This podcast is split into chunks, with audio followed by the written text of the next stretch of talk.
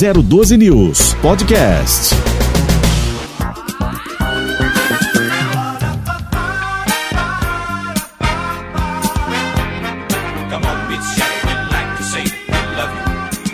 Rio de Janeiro, fim dos anos 60 e início dos anos 70.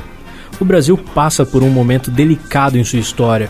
Os anos de chumbo estão em seu auge. A ditadura militar, que teve seu início em 1964, está no ápice de seus atos institucionais, e as liberdades artísticas não são bem vistas a muitos censores militares. Porém, jovens negros impulsionados pelo funk norte-americano e pelos movimentos antirraciais trazem essa bagagem cultural e ideológica e acrescentam toda a brasilidade necessária para organizarem os bailes de black music. O Black Hill, que misturava funk, soul, disco e a própria MPB, foi ganhando adeptos de todos os cantos, sem preconceitos e se concentrou basicamente no Rio de Janeiro Nesse movimento jovem, efervescente e marcante na memória e na história musical do Brasil, músicos floresceram e tiveram os teus devidos reconhecimentos. A polícia da época não aprovava os jovens com cabelos afro e nem as festas organizadas por eles, pois eram eventos grandiosos com um grande volume de pessoas e isso era o prato perfeito para as autoridades configurarem como uma certa organização contra a política da época. Pois bem, a garotada persistiu, resistiu e fizeram história com um dos maiores e melhores movimentos musicais do país. Nesta efervescência cultural, ideológica, musical, um rapaz paraibano colocaria o teu nome estampado no movimento e seria considerado um dos pais do soul funk brasileiro. Genival Cassiano dos Santos, nascido em Campina Grande, na Paraíba, em 16 de setembro de 1943, ou simplesmente Cassiano. Porque é primavera, te amo. Cassiano se mudou para o Rio de Janeiro bem jovem e passou a se interessar por música desde cedo. Teu pai tocava aquele violãozinho popular que boa parte da população brasileira conhece e era um grande amigo de Jackson do Pandeiro. O Cabo Tenório é o maior inspetor de quarteirão. Cabo Tenório é o maior Movido por esse bom gosto musical de seu pai e o talento de Jackson, aquela sementinha artística já estava plantada. O rapaz tinha uma vida simples no Rio, tendo de trabalhar de ajudante de pedreiro até chegar no ápice que foi a gravação de teus discos, a princípio, Cassiano se junta com teu irmão Camarão e um jovem rapaz, um tal de Hildon, que posteriormente faria uma carreira brilhante na MPB.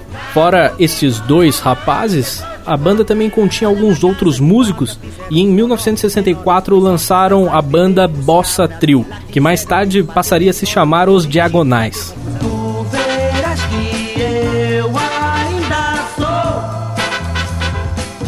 Com os Diagonais, Cassiano participa de um disco, o primeiro por sinal. E vale uma ressalva grande na história da banda, pois o grupo chegou a ser a back band de Tim Maia, e foi aí que, bem entre aspas, a parceria Tim Maia-Cassiano começaria. 1969, o ano que mudaria a trajetória do paraibano erradicado no Rio. Nesse ano em questão, o grande Tim Maia retorna dos Estados Unidos e descobre esse rapaz talentoso, músico, compositor, que assim como ele, era um grande fã de música americana, como Marvin Gaye, Otis Reading, Stevie Wonder e muitos outros. Nessa época, o acesso a esse tipo de música era muito difícil, tanto por LPs quanto por rádios. Então, logo de cara, Tim Maia faria um convite a Cassiano. O recém-chegado dos Estados Unidos estava louco para gravar um disco e precisava de um guitarrista. E o Cassiano, além de um compositor nato de mão cheia, tinha esse talento com os instrumentos, e um deles era a guitarra. Lançado em junho de 1970, Tim Maia, o álbum homônimo, revolucionou a indústria fonográfica, com uma sonoridade praticamente nova no país que estava acostumado com a jovem guarda e o tropicalismo.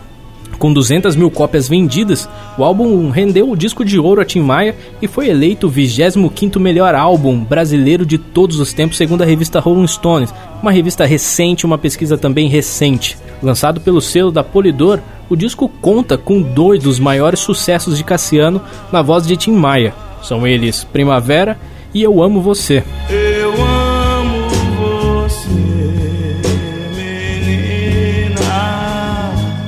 O disco foi gravado parte no Rio de Janeiro e parte em São Paulo.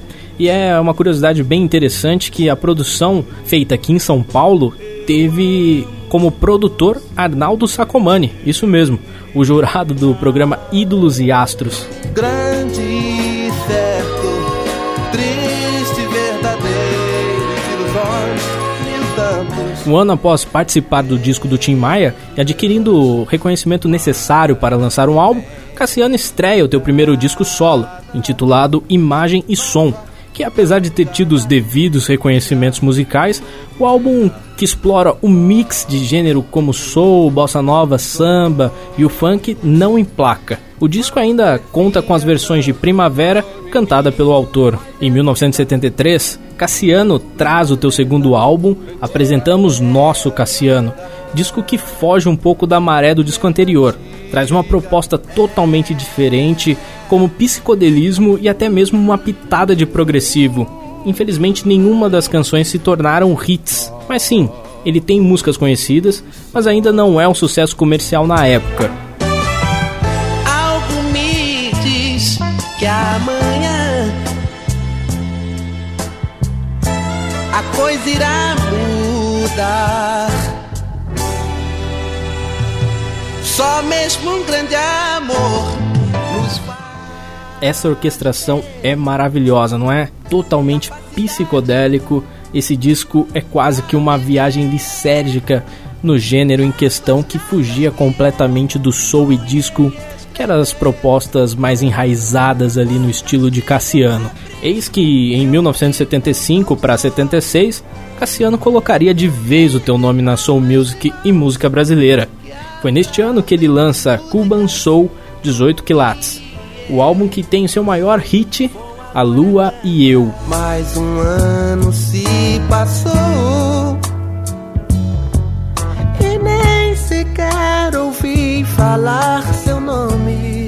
O single que atingiu o topo do sucesso do disco e da carreira de Cassiano esteve presente na trilha da novela O Grito da Rede Globo, o que também contribuiu para o seu desponte da canção romântica com todo o peso swing da black music. Além deste single, a música Coleção também se tornou um hit e também esteve presente em outra novela da Rede Globo, a novela Locomotiva, além de ser regravada por outros artistas como Ivete Sangalo com a banda Eva. Sei que você gosta de brincar de amor,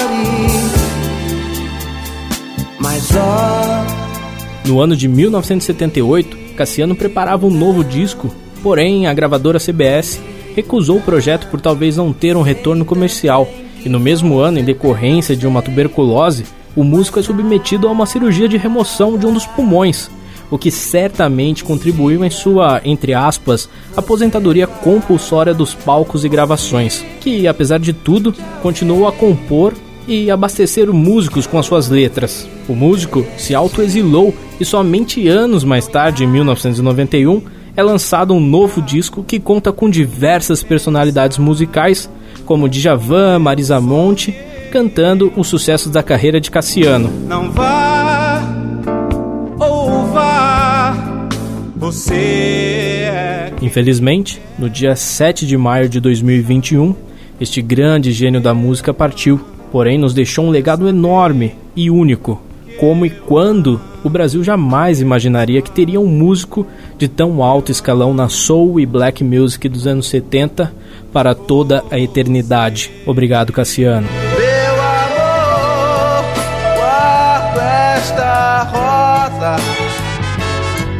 Roteiro e produção Edson Júnior. Edição Tiago Santos. Esta é mais uma produção da Rádio 012 News. Guardo esta rosa para te dar, meu